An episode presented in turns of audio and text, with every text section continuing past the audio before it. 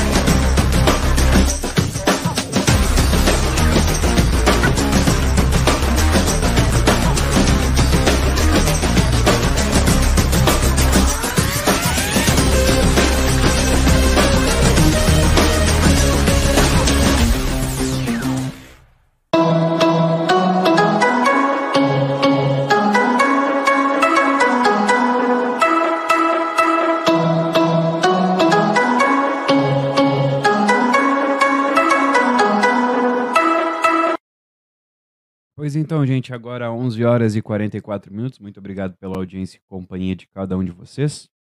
Começando agora o Meia Hora ou Mais. E nós vamos direto para a DPPA com Cleiser Maciel para saber as informações desta madrugada. Cleiser, bom dia. Olá, João Vitor, bom dia, tudo bem? Tudo certo com quem nos acompanha nesta terça-feira aqui no Meia Hora ou Mais? Registros da Delegacia de Polícia de Pronto Atendimento, informações da área da segurança desta terça-feira. O registro de embriaguez ao volante. Policiais militares foram acionados para atender a um acidente de trânsito na Ângelo Melo, ali quase com a esquina com a Jungular aqui embaixo.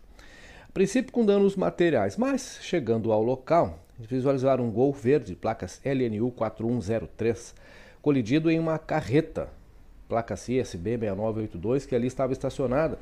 E segundo o comunicante, ah, na mesma não houve danos. Próximo a esse veículo estava um indivíduo de iniciais PPS. Aproximaram-se do mesmo, identificaram que ele estava com visíveis sinais de embriaguez. Ao questionar sobre o ocorrido, ele afirmou que tinha ingerido bebida alcoólica e estava naquela situação desde as 18 horas. É, ele foi convidado a realizar o teste do etilômetro e acompanhar a equipe da Brigada Militar até o posto da PRF para fazer o teste. Né? Chegando lá, foi realizado e marcou 0,80 por miligrama, mililitro, né? por litro de sangue, e o segundo 0,78. Com isso, foi dada voz de prisão. Foi necessário algemá-lo para a segurança dele e dos agentes. Foi levado ao PAN para exames e depois apresentado na DPPA. É... Também compareceu durante o registro o proprietário do Fiat Uno, né? informando que o indivíduo, antes de chocar-se contra o caminhão, colidiu duas vezes contra o seu carro e tentou atropelar a sua companheira de iniciais ACS, sendo que ela no momento não resultou lesionada. Né? O Fiat Uno resultou danificado. A autoridade de, de, determinou a prisão em flagrante e arbitrou uma fiança de 800 reais. Essas informações desta terça-feira da área da segurança. Aqui para meia hora ou mais, João Vitor, eu volto contigo. Obrigado, Kleiser, pelas tuas informações e até mais. Valeu mesmo. Nós continuamos agora 11 horas e 46 minutos. Vamos trazer as informações do dia. Vamos trazer as informações do dia, então, começando aqui por Santana do Livramento. Porque na manhã de hoje, a Brigada Militar e o resgate do Corpo de Bombeiros atenderam um acidente envolvendo um carro e uma moto que deixou um homem ferido na Avenida Francisco Reverbel de Araújo Góes. Segundo informações repassadas à equipe do Sentinela 24 Horas, ambos os veículos se deslocavam em sentidos opostos da via, quando o automóvel foi acessar a rua Aquiles Gazapina Costa em direção à Vila Atenas, atingindo a motocicleta. O homem caiu no solo e foi necessária a presença do resgate do Corpo de Bombeiros para realizar todo o primeiro atendimento, encaminhando a vítima com ferimentos em uma das pernas e na mão até o pronto-socorro da Santa Casa de Misericórdia. A Brigada Militar também esteve no local, realizando todo o registro dessa ocorrência. Lembrando que as informações e a foto são do Sentinela 24 horas, tá certo? Hoje, dia 14 de setembro, será oficialmente aberta a Semana Farroupilha, por conta da pandemia, não haverão os festejos que todos estão habituados. Porém, a chama fará um percurso pela cidade para que a população possa, de alguma forma, sentir o espírito farroupilha. Logo é, daqui a pouco, ao meio-dia, a cavalgada sairá do Rincão da Carolina, que fica ali ao lado do Swift Armor, em direção à casa de Davi Canabarro. É, lá, por volta das 14 horas, será aberta oficialmente a Semana Farroupilha. A caseriada da chama vai ocorrer na casa da Vica Nabarro durante todos os dias da Semana Farroupilha. Logo, todos estão convidados a participar dos festejos, cumprindo todos os protocolos de distanciamento pré-estabelecidos e também acompanhando através das plataformas digitais como a Lince Comunicação, tá bem? Todos, é que todos nós tenhamos uma baita semana farroupilha abençoada com muita tradição, cultura e respeito ao próximo, tá certo? Então, a partir das duas horas da tarde, inicia a, o todo o protocolo né, de abertura oficial da Semana Farroupilha. Nós vamos agora para a região, porque olha só, em Dom Pedrito aconteceu uma coisa até um pouco inimaginável, olha só. É, em Dom Pedrito, as fortes chuvas que atingiram toda a região da campanha desde a última madrugada foram causa de uma rachadura que se formou na BR 293, próximo à divisa entre os municípios de Candiota e Ilha Negra, perto da ponte sobre o rio Jaguarão. A Polícia Rodoviária Federal fez o comunicado ao DENIT, o Departamento Nacional de Infraestrutura e de Transportes, de modo que uma avaliação seja feita o mais rápido possível. Por enquanto, o trânsito segue fluindo normalmente mas não é normal, né? Ou também seja, vai saber. Nós já falamos agora uh, da abertura da Semana Farroupilha, que acontece hoje com uma, solenidade lá na casa de Davi Canabarro, e nós vamos falar também de uma ação que aconteceu durante o fim de semana, e na tarde do sábado, o movimento tradicionalista gaúcho anunciou os peões e prendas eleitos no 32º entreveiro e na 50 Ciranda Cultural, em live na sede do MTG em Porto Alegre. E a primeira prenda do estado do Rio Grande do Sul é da nossa região, da, da 18ª região tradicionalista, e é de Bagé. Carolina Ribas Martins, essa que está de vestido claro à esquerda da foto, na, no concurso de 2019, essa foto, viu? Por isso que tá todo mundo sem máscara, tá certo? Do CTG Pampa e Minuano, leva o concurso mais uma vez para a Rainha da Fronteira em 2022. A última vez que a 18ª região tradicionalista tinha conquistado o concurso foi em 2016, com Roberta Jacinto. A posse da nova gestão foi realizada no domingo, em Porto Alegre, no 35 CTG. Parabéns aí, né, todo mundo que cultua a tradição e sabendo que a nossa região tem a primeira prenda, né? Não é da cidade, mas é da nossa região tá bem? E nós vamos trazer uma informação também da região, mas uma informação muito importante, de verdade, olha só. Muito importante mesmo. Para quem gosta de boas notícias, né? não somente notícias trágicas, enfim. Pela primeira vez desde o início da pandemia, São Gabriel não possui nenhum paciente internado com Covid-19. A Santa Casa de Misericórdia, o único hospital do município, zerou as internações tanto em leitos clínicos quanto em unidades de tratamento intensivo, as UTIs. Apesar da baixa, da baixa de hospitalizações, a Santa Casa mantém as alas Covid abertas, caso surjam novas internações. O hospital tem 20 leitos de UTI, sendo 5 destinados à Covid-19. São Gabriel vacinou 50,20% da sua população geral, com as duas doses, e mais de 70% já recebeu pelo menos uma aplicação da vacina. No sábado, a Secretaria da Saúde começou a aplicar a terceira dose em idosos que residem em asilos e, na segunda, iniciou o agendamento de acamados que são restritos né, a leitos com mais de 80 anos. Os dados também mostram a redução na quantidade de pessoas contaminadas. No boletim da segunda-feira de São Gabriel, tinham 35 casos suspeitos e apenas 8 ativos, todos em isolamento residencial. O total de óbitos do município é de 277. Mas uma baita informação, né, gente? Uma baita informação e esperamos que aqui em Livramento aconteça, embora estejamos começando a ir na contramão mais uma vez e aumentando os números de casos suspeitos e também de casos ativos, tá certo? Mas vamos se cuidar aí. Quem ainda não antecipou a sua segunda dose da Pfizer, até sexta-feira pode fazer isso, tá? O horário de atendimento é das 9 da manhã até as 15 horas lá na unidade sanitária, ali da Daltro Filho, tá bem? Nós vamos agora para a previsão do tempo, vamos falar com o Murilo Alves. Murilo, estou te chamando, me conta tudo, como é que vai ser a previsão de hoje, como é que vai ser o dia? Não me diga que vai chover, eu quero lavar roupa, Murilo.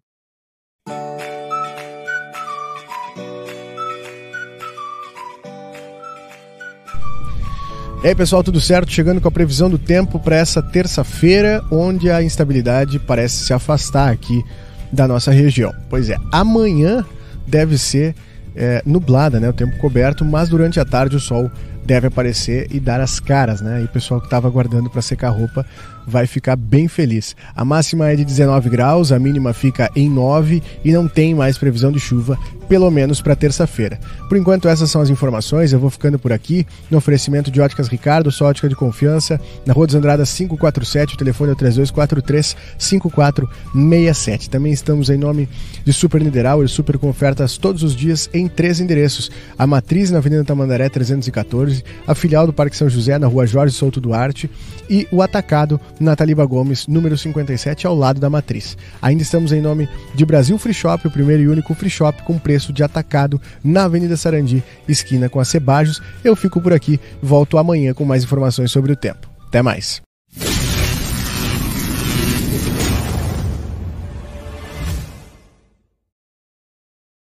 Valeu, Murilo. Muito obrigado pelas tuas informações. E agora vamos atravessar a fronteira, vamos para o lado de lá, vamos para o lado de Ajá, porque como resultado de uma investigação da Brigada Departamental Antidrogas de Montevidéu sobre um ponto de venda de drogas, localizado na rua Barrios Amorim, foi apurado que um morador do bairro Sur transportava drogas de carro até o ponto de venda. Vamos conferir lembrando que essas informações são oficiais do Ministério do Interior. A raíz de una investigación a cargo de la Brigada Departamental Antidrogas de Montevideo sobre la existencia de una boca de venta de drogas en el barrio sur, se interceptó en Isla de Flores y Santiago de Chile un auto que momentos antes había salido de la casa investigada ubicada en la calle José María Ro. El acompañante bajó del auto y huyó del lugar, siendo detenido más adelante, y se le incautó una bolsa con droga y un celular. Fue identificado como Kevin Antonio Lafuente Silveira, de 22 años, y posee de dos antecedentes penales. Luego se allanó la vivienda de la calle José María Ro, donde se incautaron tres armas de fuego, entre ellas una pistola Glock requerida por hurto a un funcionario policial, un cargador de pistola calibre 26, 566 gramos de pasta base, 95 municiones de distintos calibres, dos balanzas de precisión, cinco celulares, 84.153 pesos y 185 dólares. Al respecto, el juez penal de 35 turno condenó a Kevin Antonio Lafuente Silveira como autor penalmente responsable de un delito de depósito de sustancias estupefacientes, con un delito de tráfico interno de armas y municiones y un delito de receptación de arma de fuego proveniente de la policía, a la pena de cuatro años de cárcel. Aí tá, lembrando então, mais uma vez, as informações são do Ministério do Interior, tá bem? Então, é a informação oficial do governo uruguaio. Nós continuamos porque dois jovens, dois jovens, dois suspeitos, é, dois suspeitos, um de 20 anos e outro de 26, foram detidos e presos com uma arma de fogo que pode ter sido usada em um crime neste final de semana. É, eles foram detidos na rua Ida Bernotti, na Vila Brasília, isso no bairro Salgado Filho, em Santa Maria, tá bem? Lá em Santa Maria. É, a informação é que logo após um homicídio e uma tentativa de homicídio, policiais do 2 Batalhão de Polícia de Choque da Brigada Militar foram despachados pelo Centro Integrado de Operações de Segurança, o CIOSP, para atender a uma ocorrência de tentativa de homicídio na rua Vereador João de Lazana, na Vila Brasília. Quando chegaram ao local, eles encontraram o, a vítima, que disse ter sido é, perseguido por três suspeitos que, te, que teriam efetuado vários disparos de arma de fogo contra ele. O jovem informou aos policiais que eram quem eram e ainda disse que os autores, onde os autores dos disparos estariam. Os policiais foram até o local, onde avistou dois suspeitos com as características informadas. Um deles foi abordado, enquanto o outro tentou fugir para dentro de uma residência que era a casa da avó. Na cintura do primeiro suspeito, os policiais apreenderam um coldre. Já o jovem que fugiu teria atirado um revólver calibre 38 é, por cima do telhado pouco antes de entrar na residência de sua avó. A arma foi apreendida pelos policiais e ela estava com seis cartuchos, sendo quatro deles deflagrados e dois ainda intactos. A dupla foi levada para a Delegacia de Pronto Atendimento, a DPPA, onde o registro foi feito e pouco depois a dupla foi encaminhada à Penitenciária Estadual de Santa Maria. Agora vamos para uma notícia que não é nada legal, mas olha só, olha só é a importância de um flagrante, né? A Polícia Civil, ela indiciou uma mãe e uma filha a mãe de 53 e a filha de 26 anos por crime ambiental. Nessa terça-feira, é, lá em Novo Hamburgo, na região metropolitana de Porto Alegre. Olha só o que elas fizeram no domingo. Eu vou só mostrar a imagem aqui para vocês. Vocês estão vendo esses cachorrinhos aqui? Olha só. Tá aí na tela, né? Tá aí na tela? Ih, rapaz, pra mim não tá aparecendo aqui. Hum, não tá aparecendo pra mim aqui na tela. Mas enfim, é, no domingo, dia 12, elas foram presas após terem sido flagradas jogando uma cadela e cinco filhotes pela janela de um carro. Um dos filhotes acabou morrendo e elas vão responder por maus tratos de animais, qualificado por ter ocorrido contra um animal. O crime pode gerar até cinco anos de prisão, podendo ser aumentada por causa da morte de um dos animais explica o delegado Ivair Matos Santos, titular da segunda delegacia de polícia e responsável pela investigação. As duas chegaram a ficar presas na penitenciária estadual feminina de Guaíba. Na noite de segunda-feira, elas foram liberadas após a decisão, a decisão judicial e vão responder pelo crime em liberdade. O flagrante, os moradores do bairro Lombra Grande flagraram o animal sendo o, o crime sendo cometido pelas duas mulheres. Segundo a Polícia Civil, eles abordaram a dupla na estrada do Quilombo e entraram em contato com a Brigada Militar. Os policiais detiveram as duas em flagrante e levaram elas até a Delegacia de Polícia de Pronto Atendimento, a DPPA, de é, Novo Hamburgo. Em depoimento, elas disseram inicialmente negar que teriam jogado os animais pela janela. Mais tarde, elas confessaram e tanto a cadela quanto os quatro filhotes sobreviventes estão sob os cuidados do Canil Municipal de Novo Hamburgo e devem ficar responsáveis para a adoção. Gente, é absurdo, né? Pô, jogar o animalzinho fora, falar que não queria, não, né? Ah, faz, ah, pede doação, pede que sejam doados aí, que sejam acolhidos, né, por aquelas pessoas que gostam dos animais. Mas tudo bem. Nós vamos continuando agora num giro pelo mundo. As principais autoridades de saúde das quatro nações do Reino Unido, que é a Inglaterra, Escócia, País de Gales e Irlanda do Norte, recomendaram nessa segunda-feira a vacinação para a Covid-19 em todos os adolescentes saudáveis de 12 e 15 anos. Vamos conferir. A vacinação contra o novo coronavírus em adolescentes saudáveis de 12 a 15 anos foi recomendada pelas principais autoridades de saúde das quatro nações do Reino Unido. O Serviço Público de Saúde da Inglaterra já estava sob aviso para estender o programa de vacinação aos jovens da faixa etária de 12 a 15 anos em caso de recomendação. Com isso, 3 milhões de menores vão poder tomar a primeira e, por enquanto, apenas uma dose da vacina desenvolvida pela Pfizer BioNTech. A recomendação vai contra as conclusões do comitê científico encarregado de supervisionar a campanha de vacinação britânica. O comitê considerou há 10 dias que o benefício de ampliar a campanha de vacinação para todas as crianças acima de 12 anos era periférico. Especialistas do Reino Unido também pediram ao comitê para decidir sobre a eventual administração de uma segunda dose para essa faixa etária, quando mais dados estiverem disponíveis. Para tomar a decisão, as autoridades consideraram, entre outras coisas, o impacto da pandemia na escolaridade dos adolescentes. Também destacaram que a vacinação pode ajudar a reduzir, mas não eliminar, as interrupções das aulas. A implementação agora corresponde aos quatro governos regionais. Crianças maiores de 12 anos com problemas de saúde já podem receber a vacina no Reino Unido, que atualmente imuniza todos os adolescentes de 16 e 17 anos.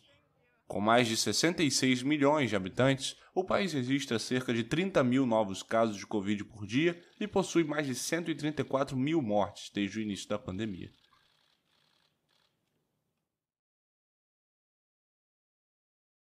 Então tá aí, gente, as informações do mundo. Agora nós vamos voltar aqui para Santana do Livramento, vamos conversar com o Niltinho, porque tem informação importante, viu? Amanhã vai acontecer a campanha mensal de doação de sangue e nós precisamos muito porque os níveis estão muito abaixo do esperados, inclusive, na verdade, principalmente aqueles que possuem sangue do tipo negativo, independente de qual seja, tá certo? Niltinho, conta pra gente como é, quais são as informações da Santa Casa de Misericórdia e como é que o pessoal pode fazer para doar o sangue necessário, né? Lembrando que é uma doação simples, rápida, que nunca doou, também é bem fácil de fazer, só tem que fazer uns, uns exames prévios ali na hora, e se tiver tudo ok, já faz a sua doação, tá certo? Lembrando que uma bolsa de sangue pode salvar até três vidas, tá bem?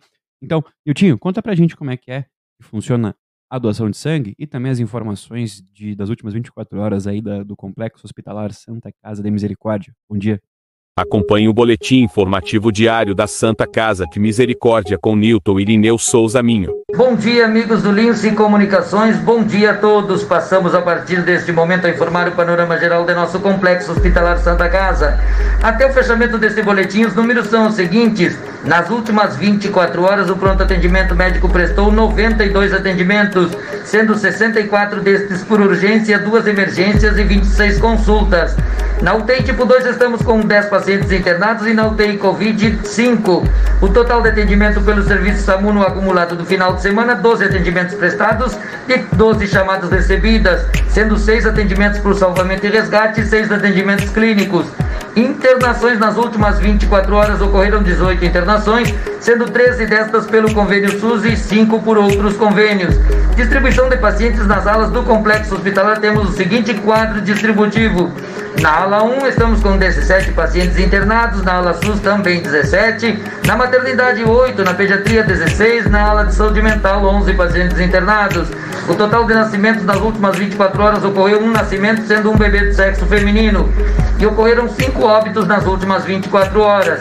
Faleceram Vitória Xavier da Silva Cosman, Ramona Nunes da Silva, Eliane Moura de Vargas, Mara Correia da Silva e Zilma da Silva Rodrigues. Para encerrar este informativo, um apelo e um comunicado à população santanense. O apelo é o seguinte: a agência transfusional em, do Complexo Hospitalar Santa Casa, em convênio com o Centro de necessita, precisamos e conclamamos a comunidade para amanhã a nossa nona edição da campanha mensal do, de doação de sangue do ano de 2021, dia 15 de setembro, a partir das 8 horas e 30 minutos até as 13 horas no ambulatório, os ambulatórios de consultas aqui do Complexo Hospitalar Santa Casa, respeitando todos os protocolos e regras de distanciamentos, mas precisamos de reabastecer as reservas do banco de sangue do Complexo Hospitalar Santa Casa, que estão muito baixas os níveis das tipificações, O positivo e todos os negativos. Precisamos a, com, a comparecimento, a, o apoio, a ajuda, a cooperação de, nosso, de nossa população. E sabemos, já agradecemos de, de, de antemão, porque sempre tem nos atendido nesses momentos de precisão. Então, você, todo doador de sangue que houver realizado a última doação, homem há mais de 60 dias, mulher há mais de 90 dias, estará apto a realizar a sua doação neste dia 15 de setembro de 2021. Toda a pessoa que quiser ser um novo doador de sangue ou realizar a sua próxima doação, basta vir e fazer os testes preliminares em apto já realizar a sua doação, que nós agradecemos muito. Gestão 2021, transparência, comunicação e resultados. Com as informações do panorama geral do Complexo Hospitalar Santa Casa, para Lince Comunicações, Nilton e Neuso Zamin. Um bom dia a todos e até amanhã. Um bom trabalho, amigos. Obrigado, Niltinho, e um bom trabalho para ti também, tá certo? Lembrando que a doação de sangue, então, acontece amanhã, a partir das 8h30 da manhã, até, se eu não me engano, às 16 horas, ou até completar o número de 100 bolsas de sangue, tá certo? Então, principalmente aquelas pessoas que possuem sangue negativo, independente da letra, tá? Pode ser O positivo, ou B negativo, enfim, pode fazer a sua doação. Então, é, é principalmente os sangues negativos, tá? Que estão em falta, e também né, o O positivo, que é o mais, digamos, mais comum, digamos assim, é, de todos, tá bem? Então, por favor, faça a sua doação, lembrando que quando você doa, você ajuda muito, tá? E também, né, vamos tentar ajudar também o pessoal aí, porque você doando sangue, você tem direito a uma folga, tá? Você tem direito a uma folga no seu trabalho pelas regras da CLT.